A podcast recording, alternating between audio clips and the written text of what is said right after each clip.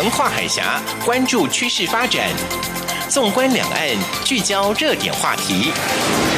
两岸新闻桥提供台湾与大陆的新闻动态，为资讯的交流互动搭起沟通的桥梁。欢迎收听《两岸新闻桥》。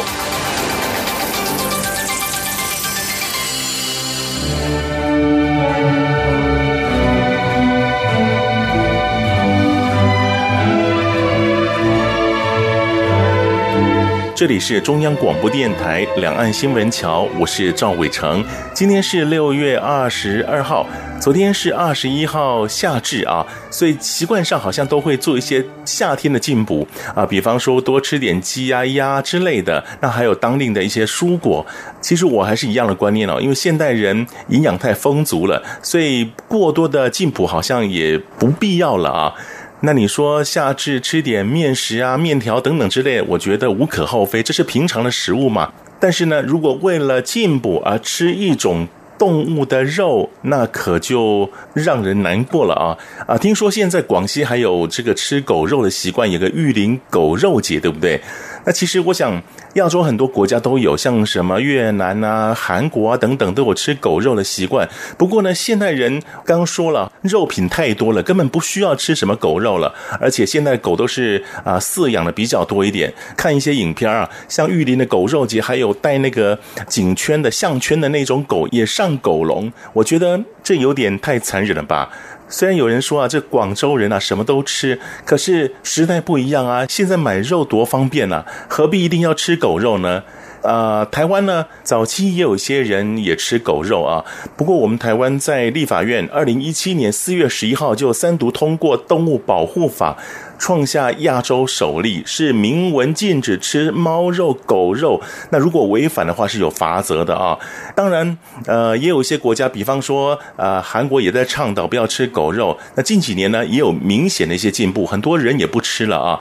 那听说好像在大陆贩卖狗肉、猫肉这一些交易是合法的，是不是？还是说并没有反对怎么样啊？但是还是一句话。狗跟猫是人类的好朋友，真的不必要吃这些动物。你看那么可爱的动物，你忍心吃它吗？啊，我们现在已经不是十九世纪、十八世纪，现在是二十一世纪，能吃的东西太多了。你看喜欢狗的人这么多，你还吃它的话，那真的是令人发指了啊！那希望有吃狗肉的朋友，就把这个习惯呢给戒除掉吧，让这些毛小孩也有他自己的生活空间，有他自己的生存权利。好，同样的一开始还是要跟大家分享，有奖征文已经如火如荼的展开了啊。那我说过，台湾有很多的地标，其实呢都有台湾的一些代表意象。我之前举例过的啊，像台北一零一啊、龙山寺啊这些，像圆山饭店也不错呀。其实很多国外朋友一看到这个圆山大饭店，就知道台北到了啊。那当然，您心目中的这个台湾地标代表的是哪一个呢？请您用五十个字啊写明。您心目中的台湾地标，那记得哦，要把这个原因呢跟我们一起来分享。那写的不错的话呢，哎，就有机会可以获得台湾文创礼品，在七月二十号前寄到台湾台北市北安路五十五号两岸新闻桥节目收就可以了，或是您发电子邮件信箱也行，l i a m a 画个圈 r t i 点 o r g 点 t w，那就等着您来信喽。好，我们来关心这个星期有哪些重要大事儿。一周新闻回放，两岸这一刻。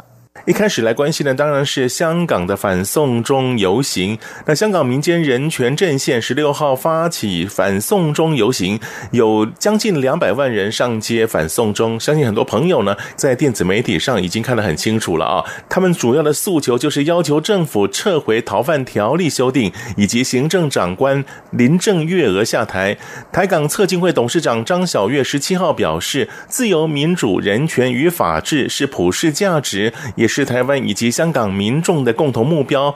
近日看到了香港市民携家带眷，特别是年轻的族群高比例参与游行，勇敢站出来捍卫立场，展现争取民主自由的决心，让他感佩香港人的勇气和意志力。张晓月呼吁香港民众坚持立场，并呼吁港府紧速回应民众的诉求，顺应时势潮流，倾听民众的心意。当然，香港民众所诉求的其中一项就是林郑月娥啊，香港的特首啊，要他辞掉这个官位啊。不过呢，他十八号召开了记者会，公开向所有民众道歉，但是呢，不会下台。他强调说，有信心可以继续展开未来三年的工作。香港独立联盟召集人陈家驹十九号表示，不知道中共是否会用更多的资源操控媒体，这是未来要对抗的事。陈家驹说，在香港有支持。香港独立的青年被媒体抹黑，在香港媒体被渗透下，这次有很多人站出来反送中，真的是很感动。而中共在民众的压力之下，不知道会不会用更多的资源控制媒体，这是要想到的，未来要去对抗的事情。香港民间人权阵线召集人陈子杰表示，民阵除了将努力筹备自一九九七年香港主权转移中国后，每年七月一号都会举办的七一游。行外，也将声援香港各个民间团体自发性的运动。毕竟，香港的社会运动不光是属于民阵。同时，陈子杰也代表民阵要求香港建制派停止不断散播假消息的行为，不要混淆视听。而香港其他团体除了群众运动外，面对假消息充斥，也要做好舆论战的准备。啊，香港这一次百万民众走上街头的怒吼啊，他们是反对港府修订逃犯条例，那反映出对北京当局的不信任，可以这么说。那华盛顿邮报刊登的评论文章说，香港举行反送中大游行，促使港府暂缓修订引发争议的逃犯条例，让中国共产党如坐针毡。中国对于香港的态度，对台湾的未来至关重要。曾任华盛顿邮报北京分社社长潘文表示，这场抗议凸显出香港人民极度的担忧，一国两制的构想遭侵蚀。已故中共领导人邓小平在一九八零年代初期提出的一国两制。但这个让香港可保持民主、自由和自治的概念已经命悬一线。北京当局希望以一国两制来解决统一台湾的问题，则面临死胡同的困境。潘文也提到，香港举行大规模游行，反对北京当局过分干预香港事务。此事也明确提醒世人，即使是香港这个享有部分自由的社会，也能对中国的专制政权构成危险。那刚是有关于《华盛顿邮报》的一些评论。那以下呢是路透社他们的报道。路透社提到了，由于对中国的一国两制没有信心，近几年已经有数千港人迁居台湾。根据台湾官方数据，二零一八年有一千两百六十七位香港和澳门居民取得了台湾居留权，比起十年前增加一倍有余。二零一四年，香港民众争取民主普选，爆发占领中环活动，其后两年即出现港人移。移居台湾人数大增现象，这种趋势到现在仍没有减缓的迹象。今年前四个月有大约四百港澳居民移居台湾，比前一年呢要激增了百分之四十。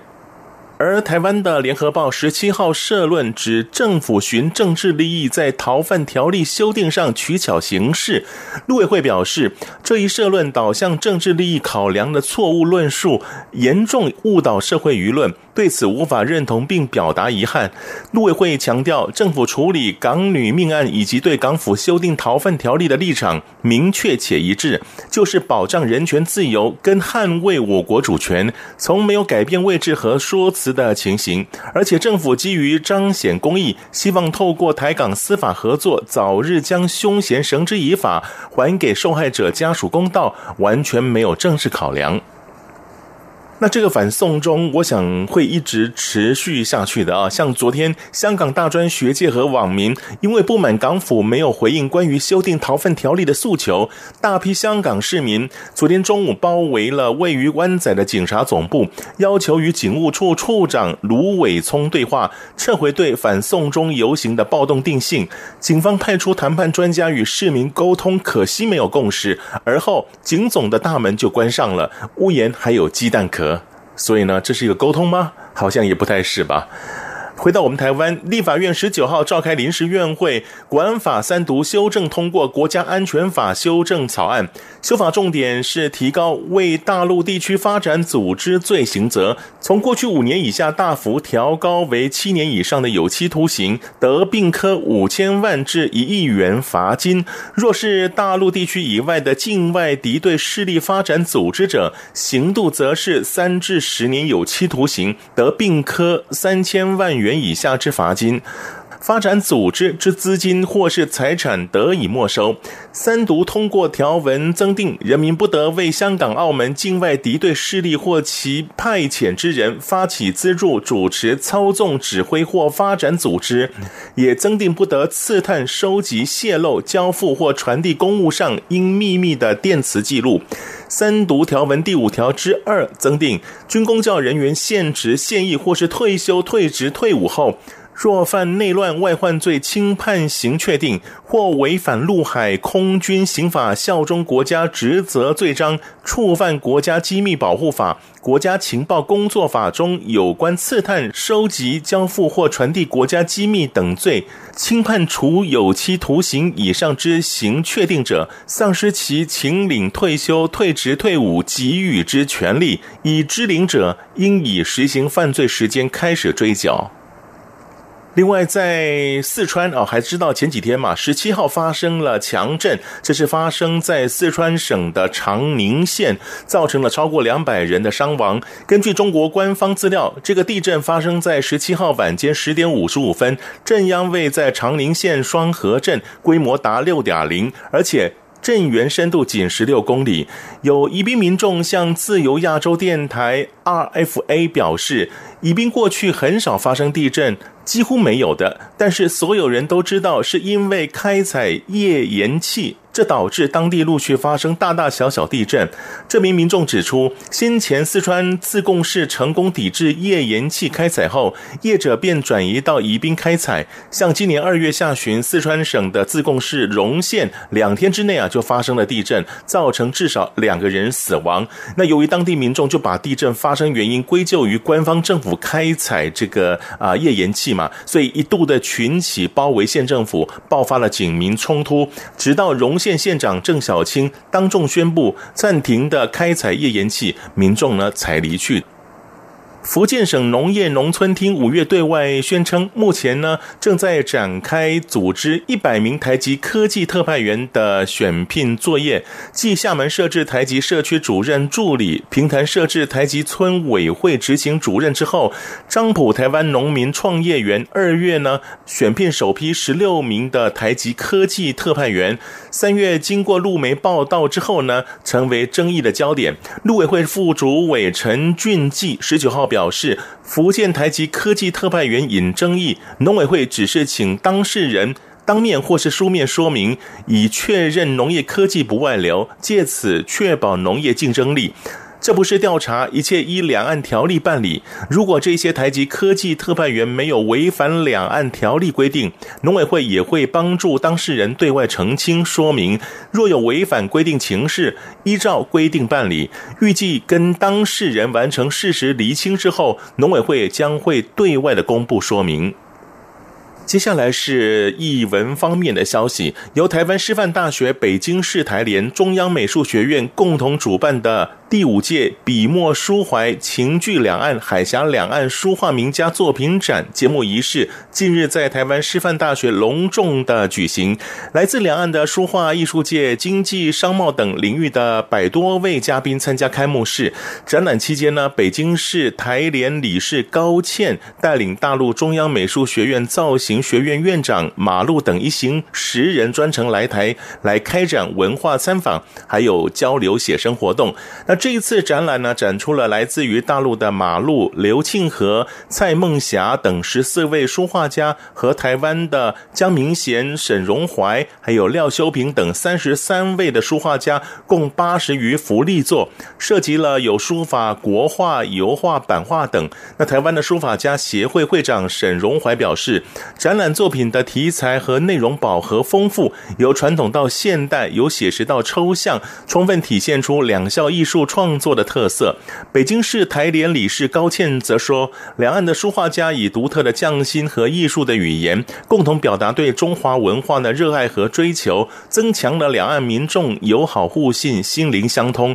而展览这段时间，北京市台联组织书画家围绕两岸艺术发展趋势、文化产业发展形势等内容进行了座谈，也有一些采风、写生、交流这些活动，以笔墨作为纽带，互证文脉相同，助力两岸和平发展。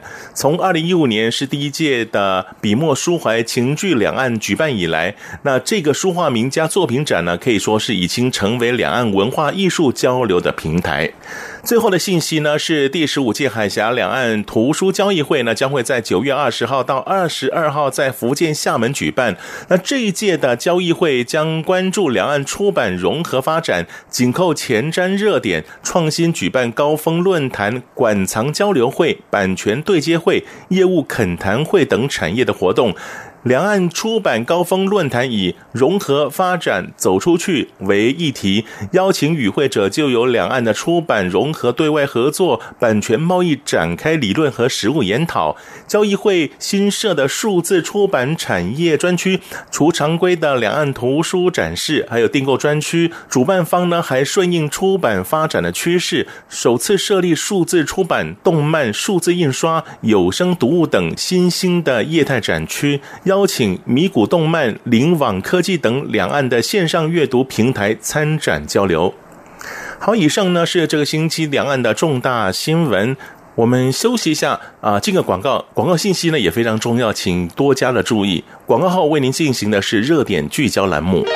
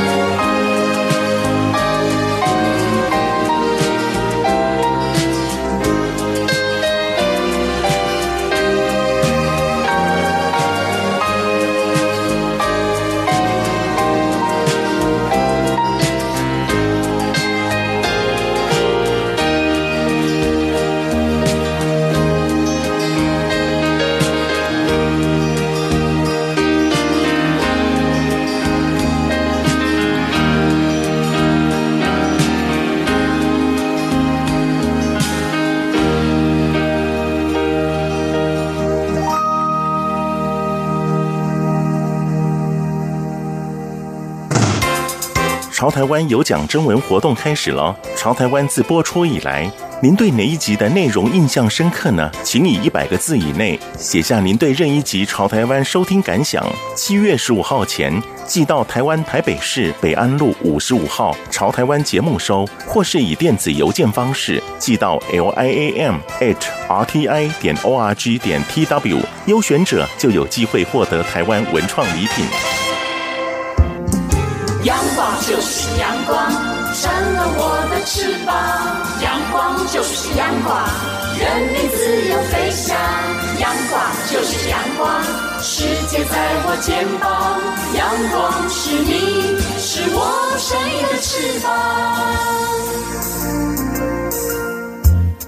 热点聚焦。早期有很多台商在西进大陆时，总认为大陆人口多、土地广，是有极大机会可以开发的地方，啊，却没有想到，因为当地法令随时都在修订，以及知识产权的薄弱和人员聘请不稳定等因素，加上有些台商没有风险管理的观念，结果呢，好一点的是断尾求生，惨一点的是血本无归了啊！那亚洲企业风险管理顾问有限公司亚洲区执行长葛赞义先生，他很早就进入大陆市场从事顾问工作，辅导过的台商后来功成名遂的也不少。只是他看尽台商的跌宕起伏，自己在大陆的风险管理事业，那他又是如何来预防风险、避开风险呢？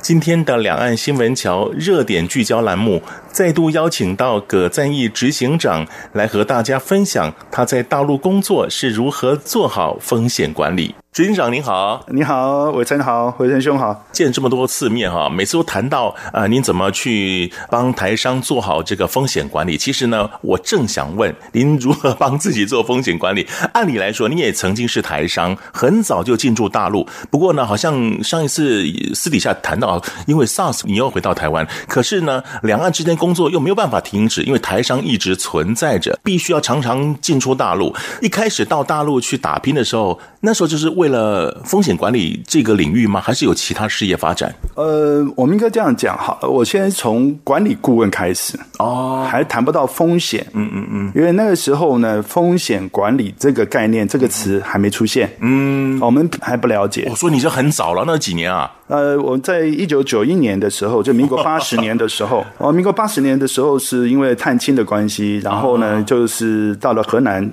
啊，河南呃柘城，柘城是在商丘开封那一带，是啊，在离山东我们一脚可以踏三省的地方，紫玉鲁不分家，所以呢，嗯、我陪着去老家哦。看了一看，然后呢，当地的呢这个省委书记呢什么的大官们啊，嗯、这个包括物资厅啊这些大官们都来了。哦，因为台湾人来了，看看台湾人长什么样子，跟动物园一样，来观赏一下，说台湾人长得不一样，呃，村子里面。挤满的人，好像就是像庙会一样哦。然后呢，好奇哈，非常好奇，就台湾人长得不一样，穿的衣服 衣服也不一样。那我真的看到我父母亲回家省亲的时候，带着叔叔伯伯回去的时候，真的看的心里是蛮蛮难过、蛮感动的。是，所以同年龄的。呃，小时候的玩伴，竟然因为两岸的这个差距，这个整个的外形外貌就不一样。因为一个要劳动哦，啊，一个呢不用这样劳动，所以呢，两个在外貌上就已经不一样了。他们就呈现比较老态的样子。老态，因为他们在劳动，在田里面劳动。了解。所以我我我父亲讲说，如果不逃出来，我可能也跟他一样。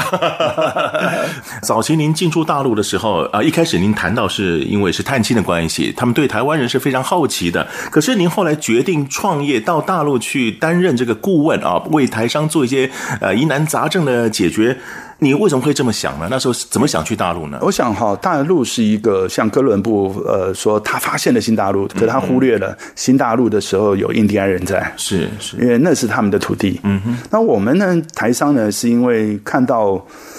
在台湾这个比较密集啊，怕没有什么机会，钱少，在台湾发挥不了太多的作用。哦，但是呢，我们那时候，呃，一个商人带着一点钱到那边就很大了。哦，很好用了，呃，好用了。哦哦，哦，这个这个就不一样了。是是。所以说，每个人都想成为第二个王永庆啊。所以真的有抱了梦想。是是。我觉得梦想会让人家智商也变低了。啊，真的啊，真的，因为你梦想就太过乐观 啊，所以你没有把很多风险考虑进去。是，包括你的准备。您谈到这。风险又是风险专家，我就先请教您：风险，风险，什么叫做风险？风险又怎么去管理呢？风险我们常常讲，就是说风险的管理啊，它随时都会存在的，每个行业都有。但是大致上讲，讲一个企业哈，因为我是专门做企业风险管理，嗯嗯企业风险，我们在这个风研所里面讲说啊，呃，这个有他们有一个口诀嘛，嗯、人事管发财是啊，就是有人事啊，有产品，嗯啊，有管理。有财务，嗯哼，好，有有市场，有这些的管理，都有这些方，有都可能会产生风险，嗯，好，那么它还有研发，研发也有风险啊，那有研发的一个产品，它诶发现说这个花了很长很多的钱投入，是一个一场空，哦，这就是风险，是，但但是没有研发，那有的人是靠着研发在赚什么？专利费用，嗯哼哼，他。就整天跟人家收专利钱就好了，整天打官司。那最多的例子就是我们看韩国的三星。啊，或者是 Intel，他就专门跟人家打官司要钱就好了。啊，美国很多戏骨的也是一样啊。嗯，他就做了很多研发，然后授权。那么这个是不同的产业啦。嗯、那风险的定义啊，我们常常讲，它不是静态的，它是一个动态的。啊，动态的。它风险有一个三要素，它叫做我们就是所谓的发现。我们刚刚讲这个 figure out 就是发现，要找到 figure out 是找到发现。那么另外一个第二阶段就是 evaluate，就是说就是看它的发生的数量、频率、哦、大小、深度。然后做一个记录，嗯嗯嗯，然后接下来根据这些上面的判断，才能做管理风险。哦，管理风险里面又分成两个部分，是是，一个呢是可以靠 insurance，就是保险，可以说转嫁风险。哦，一个呢是靠管理规章或者管理制度来预防管理。是，所以不一定啊，就是比如说我们这样讲说。天太冷了，多穿点衣服，多加点衣服，是以免风寒。对对，这就是预防管理，因为你还没有风寒啊。对对对，那你如果穿着薄薄的衣服出去，你就受凉受冻了，嗯哼你有可能感冒了。对。所以我们光讲用最浅显的例子，就是这个例子。嗯，哎，可是您这么早进去，当然现在我想大陆很多的大陆企业或是台商，对于风险管理应该有所认知的，毕竟它是近几年的一个显学。不过早期您这么早引进一些风险管理的一些概念，他他们懂吗？我我们这样子说好了哈，这个很遗憾的，我到各省各地还有各个国家。我们在谈风险的时候，他们讲风险，风险都可能是在他们演讲的最后一段。嗯，这是我们要很重视的风险，只是拿来当一句话哦。它只是一个政策或者一句口号。嗯哼。但是我再详尽问，那请问一下，你们对这个风险做了什么步骤？嗯嗯嗯，他们却提不出来。是，就好像我上一次上一集闲聊说，你家里有没有准备灭火器啊？没有啊，没有啊。就是说，那你有没有这个 这个风险的观念？有啊，家里有可能有家庭火灾。对，你知道吗？家庭火灾有家庭火灾的保险啊，但是它是保物件，它不是保保这些建筑物，因为建筑物烧不掉。家具烧得掉，电脑烧得掉，哦、所以它是赔这些内容。是是，是，所以要懂懂风险，懂保险，懂产险。嗯哼，你还要懂它保险什么东西才是。哦、你不要买错保险了。是是，所以这个是不一样的。对，是。所以我想说，呃，你刚刚提到的说这个比较具体了、比较事实的这个部分，所以说它是一个动态性的。嗯哼，那当然不可保的部分，我们就用管理的方式。嗯、所以现在。啊、哦，我们现在新公司法，我们去年十一月九号，我们也通过了一个劳动法。嗯，台湾有通过一个劳动事件法。劳动事件法为了要缩短所谓的劳动诉讼的时间，动辄两年的时间，它在六个月之内就要完成它。嗯嗯，就是缩短它。嗯嗯。但是呢，会不会有风险？也有可能有风险。风险。对，但是一个法令出来的时候，比如说举证的一方以前是劳工，现在变成雇主要举证。嗯。比如说员工说我有加班。那老板说你没有加班，嗯嗯，那以前呢，劳工是要举证的，我我有举证，我有打卡，嗯哼，可是现在很多老板，他把电子卡甚至电脑的打卡，他把它关掉，嗯哼，现在倒过来了，现在是雇主这一方要举证了，嗯，所以完全主客易位了，是，所以如果没有办法举证，就表示他有加班，哦，所以现在的很多风险是。因为有事件，嗯因为它发生了很多争议，哎，所以您提到这个风险，那层面好广哦。大至一个大的企业，整个营运，小到自己家庭里面都是风险管理啊。不过我我想，呃，您在大陆，不管是您的客户是台商也好，或是大陆企业也好，您觉得您在推展这个风险管理的观念，他们能够接受吗？接受度高不高？我发现台商的观念比较差啊。怎么说呢？台湾我们不是比较进步吗？因为我们的应变能力快，就是跑。哦，有别的方式就对了。因为我们他们跑不掉嘛，跑不掉和尚跑不了庙。了解了解。我我在录制的这个大陆的这个客人哈，就是说客户，那他们的风险对于我们讲的风险管理，他们就很有兴趣。那我跟他们在研讨的过程里面，小到我们做个肠道计划，我们讲说，呃，防火门，好，防火区间。像我们台湾的话，就会有防火区隔、防火门，就是把它关起来，然后让它火不要延烧，烟不要延烧。可是，在长照计划里面呢，这些老人不会动啊，然后你也没有那么多呃护士啊，或者是护佐啊去协助。那我请问你，你的防火门跟防火区隔有效吗？所以我，我我跟他们开完会，我就会导入在前提，我会把他们的防火门。不合时宜。我说你们有没有在火场待过？啊，你知道火场在十秒钟之内一个人就会死亡，会窒息，是会被浓烟呛晕。嗯嗯嗯。我说十秒钟你要决定一个人活得了活不了。嗯嗯。所以我们这时候要等待着我们很多企业他去制造。我们讲说电影工业，它常常是实际上的工业的一种先驱。是我们以前说星际大战，很多那时候还没有所谓的行动电话。现在都有行动电话了，是啊，所以电影工业带动了很多实体方的工业。那我们这样讲好了，长照的安全的部分，防火门我不认为是好的，所以我当场就提出来。嗯嗯，我当场跟那个院长就提出来，我说防火门还不如我们来设计一个一个床。它可以像我们的安全气囊一样，一旦发生危险的时候，立刻包覆起来。啊，那个床是，这是我我发明的。是是是，但是我只是发明观念，那做的人不知道是谁。今天搞不好听到广播的人，赶快去研究。是是，那你就发大财了。是，没错没错。好，那我想我们先休息一下，稍后呢，我们再来谈一下。因为我记得您上次谈到，就是说不同的产业它的啊风险管理的执行层面可能会不太一样，对不对？那我们如果以大环境来讲，依您的经验，在大陆这样的一个环境跟台湾。这样的环境，他们在执行风险管理的时候，可能也会有所异同哦。稍待会再请执行长来帮我们做介绍。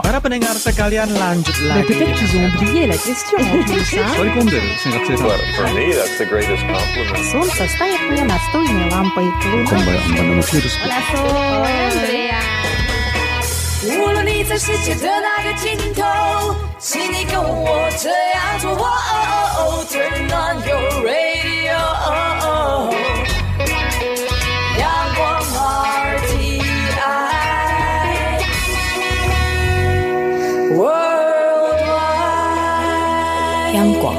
联系世界的桥梁。回到两岸新闻桥，我是赵伟成。节目当中邀请到这位来宾是亚洲企业风险管理顾问有限公司亚洲区执行长葛赞义先生。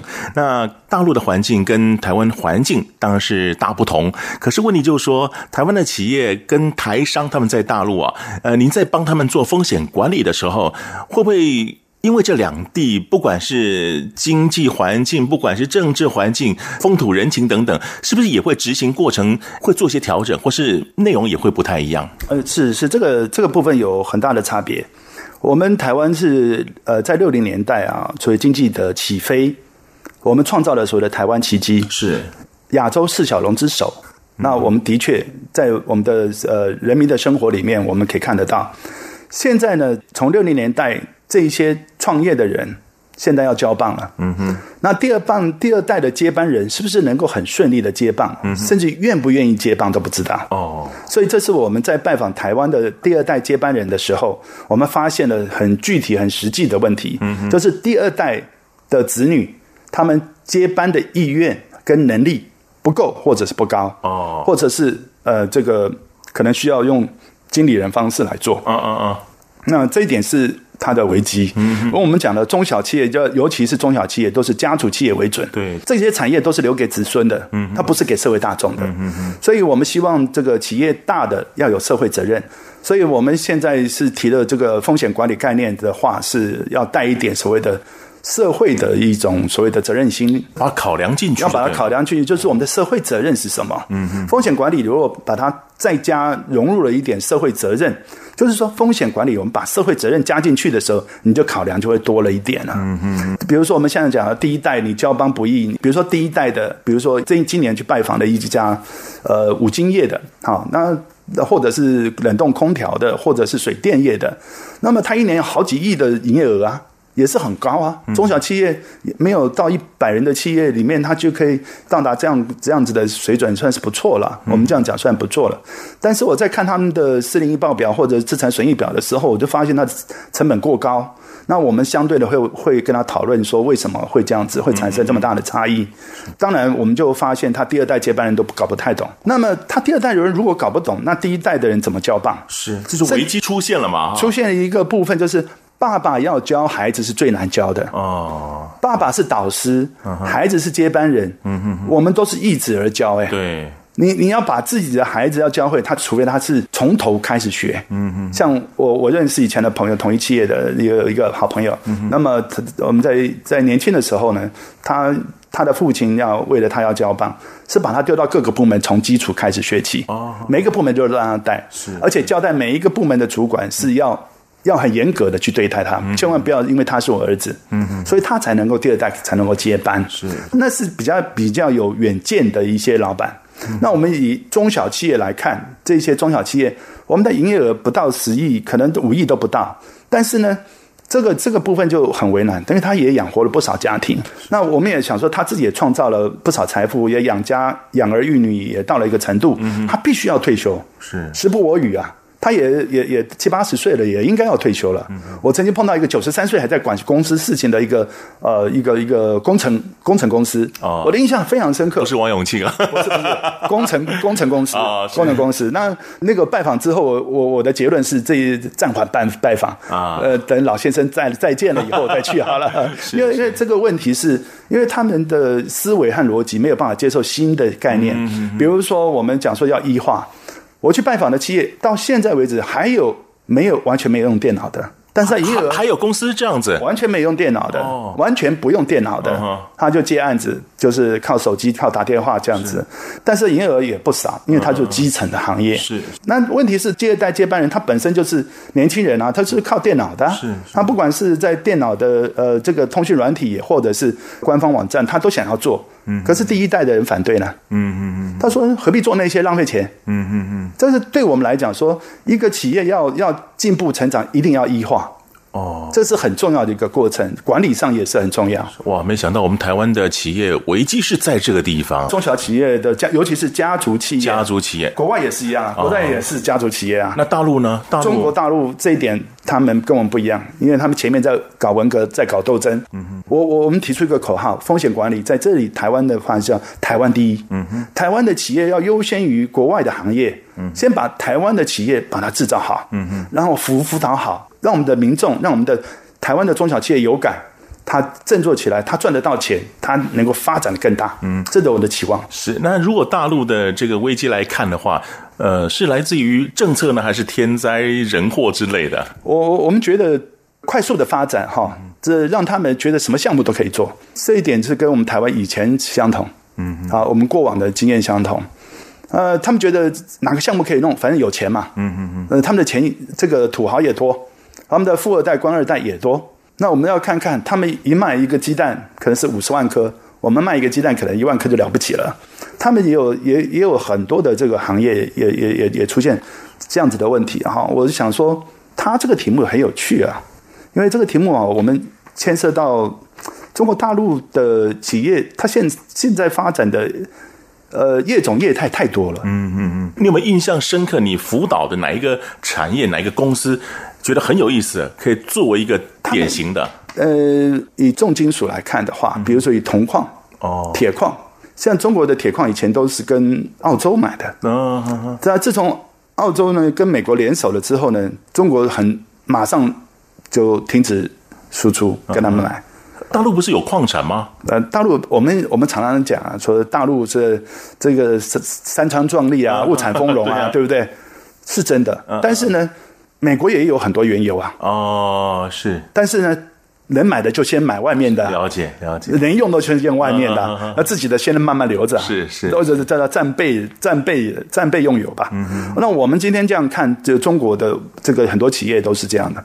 他们这个最近这几这十年之内，我发现一个一个呃风险很大的地方，就是他们的贷款过高，哦，还有民间的贷款过高，这样子，还有庞氏的骗局过过多。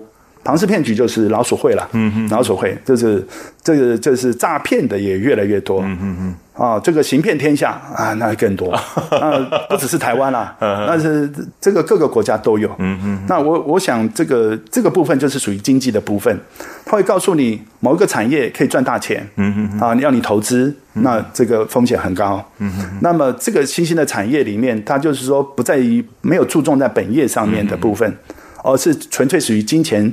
的游戏啊，比如说股票啊，投资未上市，或者是某些产业，我们把它买下来，我们再来做大，嗯哼哼，做大了为了吸金，那这个方面都是风险，嗯哼，所以我们的投资在中国的问题就是，还有他们的应收账款，嗯哼，还有他们所创造的所谓的假数据，嗯哼哼，比如说有一家我我在佛山或者在厦门的一家公司，它是做铜矿的进口，呃，铜砂的进口，铜铜矿啊。进口之后，它加工了之后变成啊，比如铜片、铜板啊，那么再加工成各种精密的导电性很强的这些铜铜线、铜线、铜丝啊，很多啊，这铜制品的非常多。因为我去接他这个 case 的时候，一下就发现到说，他的铜贷款叫做贵金属贷款过高哦，过高。它就是不断的进口，事实上你没有那么大的量，嗯，去消化，嗯，可是你不断的进口，为的就是贷款，创造它的现金流，是是是。它这个不断的进口，那银行呢也乐于如此，他因为他怕你没有人跟他借钱啊，赚利息嘛，啊，对，对他赚什么？他就只是赚你要跟他贷款啊，嗯嗯嗯。所以呢，这个叫做恶性循环，这叫泡沫经济化，经济泡沫化。嗯，我们不知道他什么时候会爆，但是我们知道。深圳的 P to P 啊，我们就知道，就汪小菲他他有个再保公司，他赔了二十亿人民币，但是呢，他还有二十亿还没赔。这个他们也有再保，也有风险管理的观念，也有有了再保，但是他的再保的能力不够。嗯嗯嗯。所以一个公司整个赔掉还要倒赔，就像就是美国 AIG 一样，它的次级房贷，它把 AIG 都赔掉了，AIG 能能倒吗？它的名称叫 American。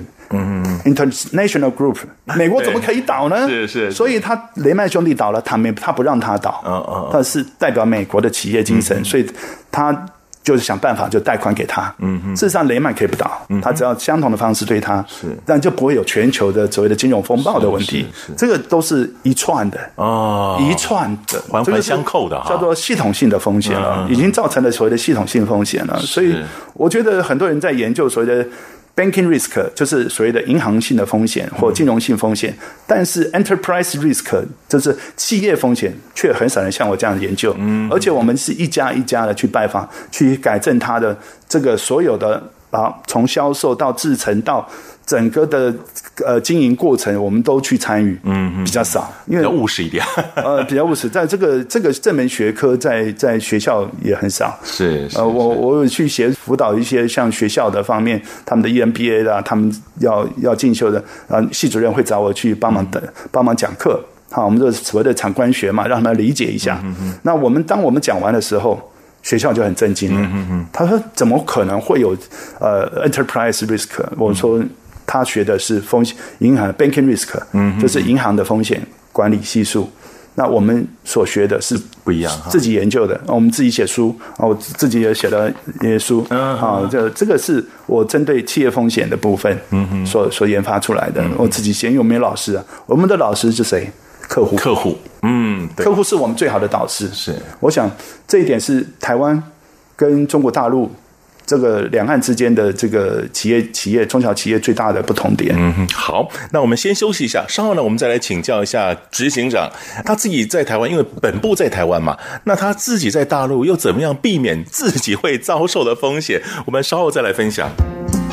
阳光就是阳光，闪了我的翅膀。阳光就是阳光，任你自由飞翔。阳光就是阳光，世界在我肩膀。阳光是你，是我生命的翅膀。这里是中央广播电台两岸新闻桥，我是赵伟成。节目当中邀请到这位来宾是亚洲企业风险管理顾问有限公司亚洲区执行长葛赞义先生。那刚刚谈到了，您是风险管理专家，台湾，我想我相信您已经做好非常好的准备。可是您到大陆，毕竟相较起来不是那么熟悉的环境，可是您也过去打拼二十多年了。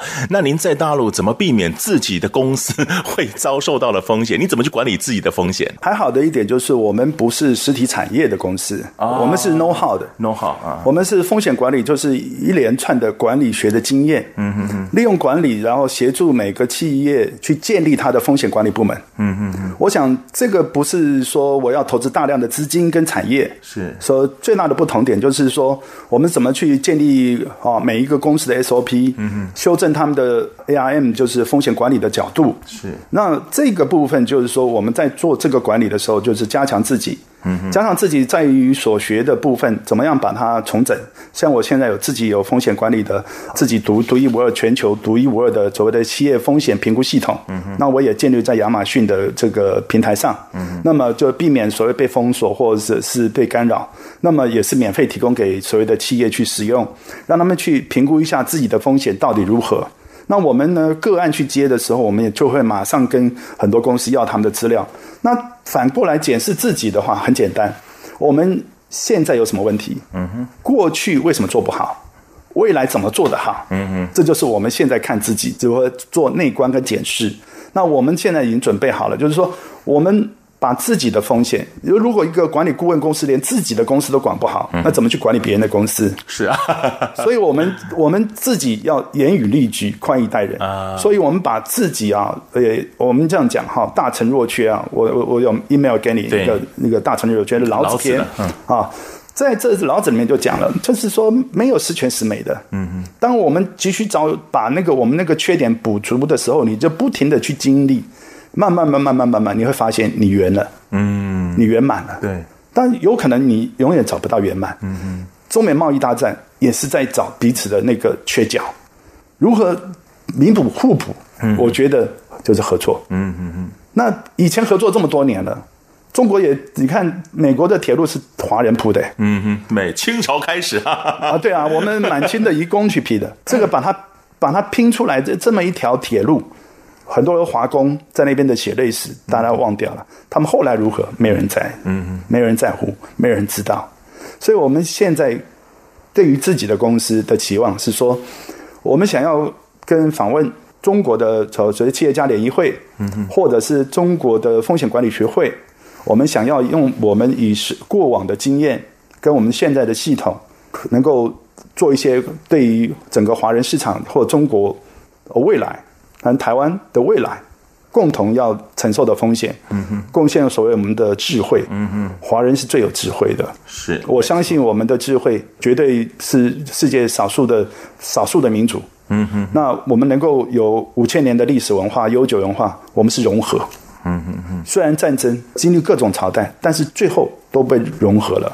那我最后请教您，就说您在大陆进进出出打拼这么多年啊，二十多年来从事企业顾问啦、风险管理啊，到目前为止，您觉得最大的收获是什么？呃，我觉得交了非常多的好朋友，嗯，尤其是哈，我们人的一生啊，只是向前走，嗯，出生走向一个必死之路，嗯，我以为您说 money 那个钱，这也是啦，time is money，是，所以当你就发现到你年纪越大，money 就越少。是，time is money，但是 money 会越来越少的时候，你就会觉得了，叫守成不易。嗯、我们刚刚其实其实有谈到，对，中国的第二代在守成，嗯哼，创业毕竟是困难，但是守成却不易，嗯哼哼，太保守反而让你被超越，嗯，所以我们呢，就是就是今天真的就在谈这个问题，就要把它很落实。我们公司也就是要落实这个问题，要落实说我们的专业。好，是不是能够贡献在各个行业？嗯哼。那么，是不是能够影响到其他的管理顾问，影响到其他的官方，让他们去重视他们本身各个部门、各个部会，嗯哼哼，甚至于整个的未来、国家的未来、嗯、国家的风险、国家的风险，嗯哼，是不是可以好好的、好好的去研究？那看到历史，当然都是一部战争史啦。对对。但是我们已经进步到这个程度，我们知道我们有飞机大炮，我们知道我们有这些东西，我们甚至有飞弹、有核弹、有什么的。但是叫做毁灭，毁灭之后又回到石器时代了。嗯嗯。甚至于整整个人类就不在了。是。那我觉得这是一个最笨的做法，最愚蠢。但是人类永远是愚蠢的。嗯哼。因为他们没有别的办法。嗯哼。但是智慧呢，可不可以改变？可以，可以。我们现在努力，希望我们的，呃，先从我们的华人系统开始吧。是，好，我们大家一起用智慧来改变这个世界。好，我们今天也非常感谢亚洲企业风险管理顾问有限公司亚洲区执行长葛赞义先生接受访问，谢谢您，谢谢您，伟成，谢谢。我们休息一下，稍后再回到两岸新闻桥。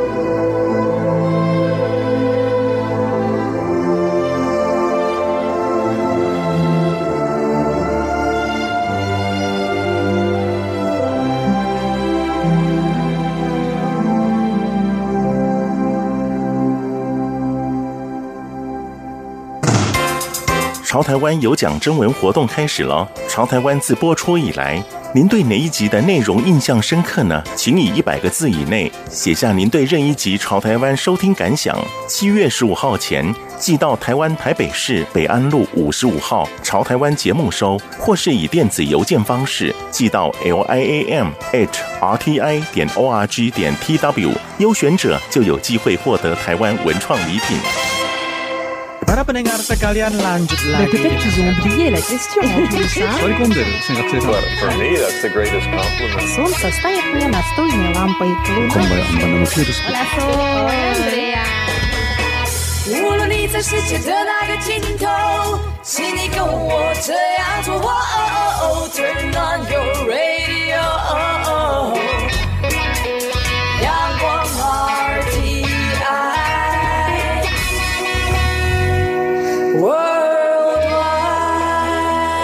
广联系世界的桥梁。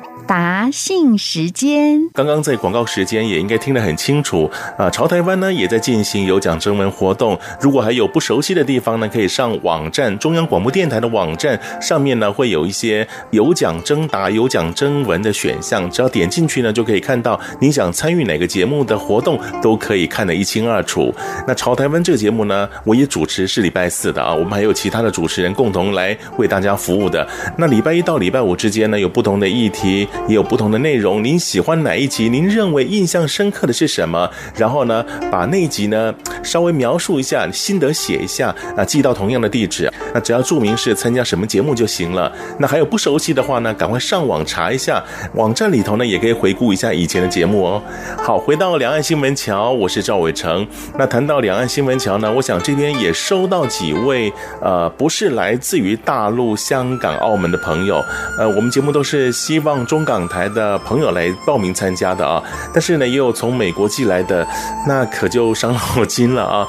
那希望呢，下次有机会服务这些呃，在中港台以外的这些国家的朋友，也可以让你们参加。那目前是保留给大陆、香港、澳门的朋友来报名参加，那只好跟以外的朋友说声抱歉了啊。好，节目又到了尾声，又要跟您说声再见了。别忘了下个星期同一个时间，请继续收听《两岸新闻桥》。赵伟成祝福各位有个愉快的假期，再会。